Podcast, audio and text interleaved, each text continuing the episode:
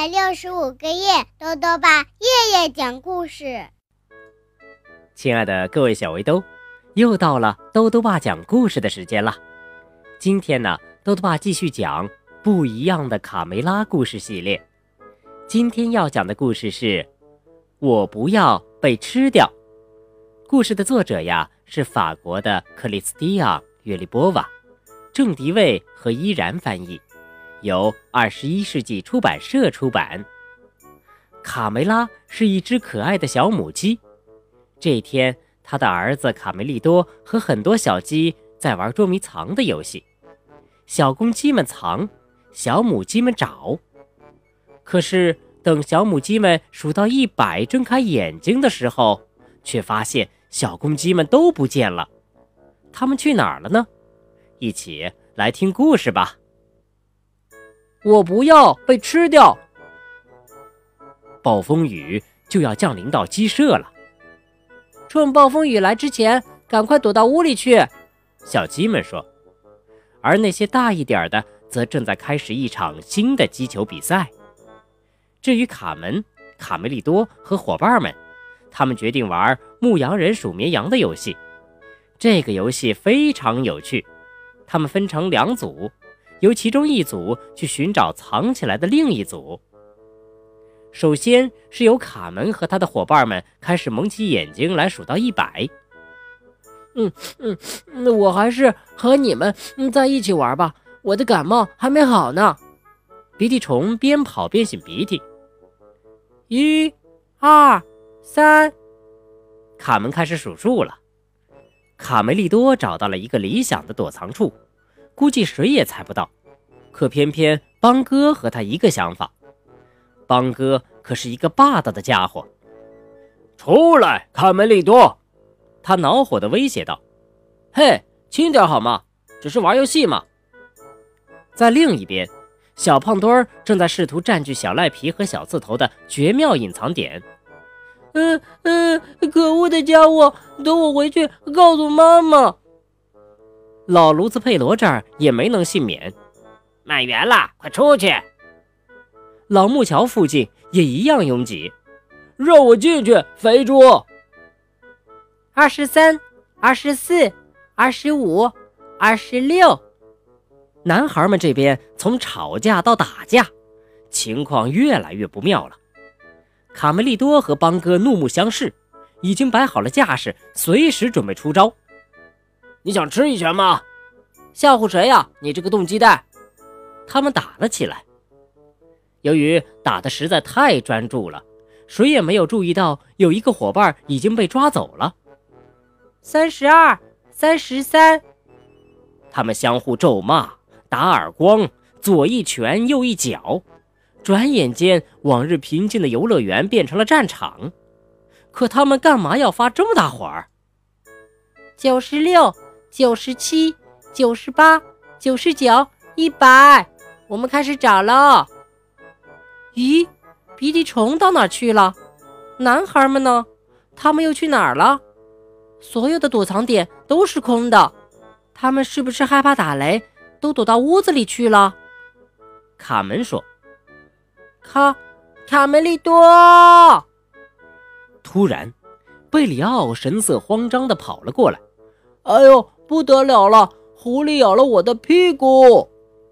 嗯，快逃命啊！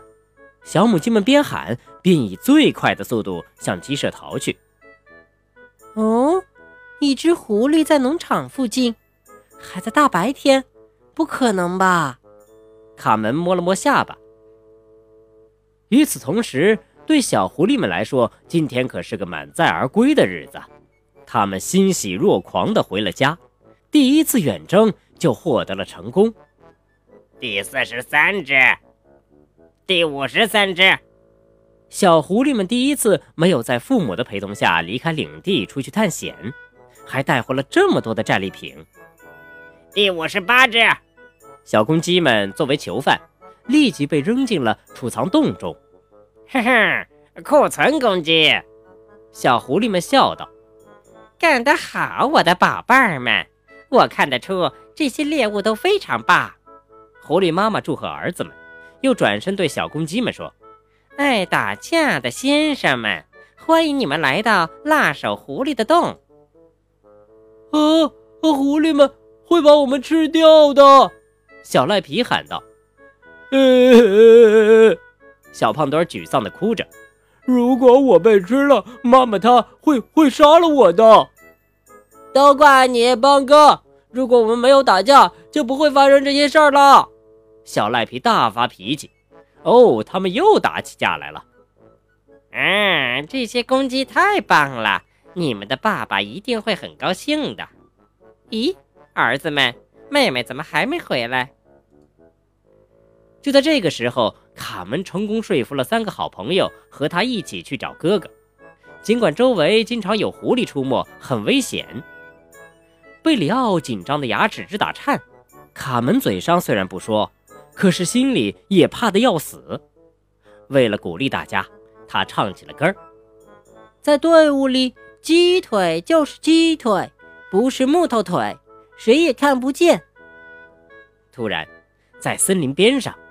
一个狐狸骑士骑着他的木头小马，从树林里迅速向前冲了过来。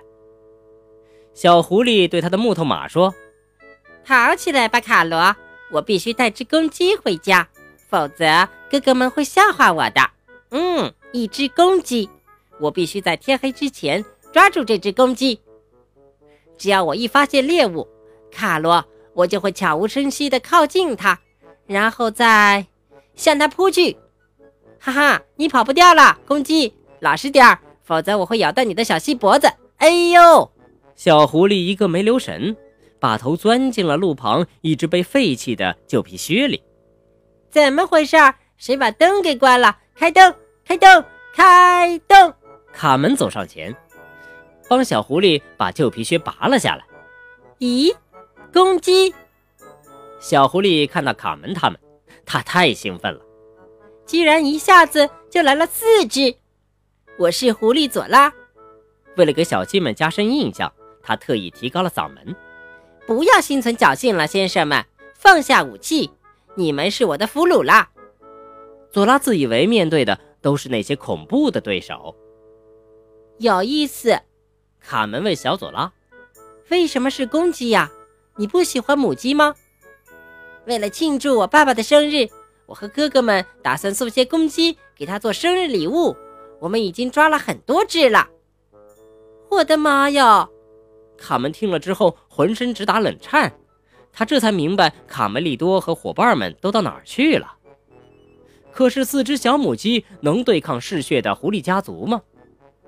咦，我们再也见不到伙伴们了！小墨迹哭道：“打起精神来，姑娘们！我想这个家伙。”能带我们去他们的老巢，我们应该这么办。卡门说：“可是我真的是不明白，我们到底是公鸡还是母鸡呀？”嘘，我再重复一遍，必须让这只小狐狸以为我们是公鸡，这才是计划的第一步。卡门低声提醒伙伴们。在储藏洞里，小公鸡们仍然在继续打架。卡梅利多把小胖墩和邦哥拉开。安静点儿，打打，老是打架，还有很多比这更紧急的事儿。哦，这个时候，一声长长的呻吟打断了他们的争吵。这个奇怪而嘶哑的声音，让小公鸡们听了血都凝固了。嗯嗯，是什么东西在叫？卡梅利多担心起了另一件事儿。可是。为什么狐狸还没杀了我们？哦，真的呀！狐狸们通常是杀死猎物后，才把它们带回自己的领地的。哎呀，哎，这是多好的隐藏点啊！我觉得那帮女孩是找不到我们了。鼻涕虫探出脑袋朝四周看了看，别说了，别说了，他们盯着我们呢。卡梅利多的担心是正确的，因为不久之后，他们就被小狐狸带到了爸爸面前。生日快乐，爸爸！啊，多棒的礼物！太感动了，我的好孩子，可别摔坏喽！瞧，这仇恨的眼睛，这尖尖的嘴就像利剑，这脚上的锯就像尖刀，多么完美！我们要好好享受。爸爸，我们可是精心挑选过的，这些该死的好斗的家伙，恐怕是这片都难找到的斗鸡呢。哦，不，绝不是那么回事儿，你们搞错了。是是，我们偶尔会小打小闹一下，但那是因为，呃，因为因为，卡梅利多想强调他们并不是斗鸡，可是他们算是解释不清到底为什么喜欢打架了。闭嘴，死公鸡！用你们的拳头去证明谁才是真正的冠军！我爱爱爱死斗鸡啦！听清楚了，先生们，斗鸡场的规矩是最后只能有一个活下来。为了奖励这位胜利者，他将被放生，其余的嘛，哈哈哈，将被扔进怪兽科尼的洞里。好了，小围兜，今天的故事先讲到这里。哦，原来小公鸡们被小狐狸当做生日礼物送给了狐狸爸爸，他们会被吃掉吗？请继续收听明天的故事。豆豆爸还想问问小围兜，你喜欢玩捉迷藏的游戏吗？你喜欢躲在什么地方呢？如果想告诉兜兜爸，就到微信里来留言吧。要记得兜兜爸的公众号哦，查询“兜兜爸讲故事”这六个字就能找到了。好了，我们明天再见。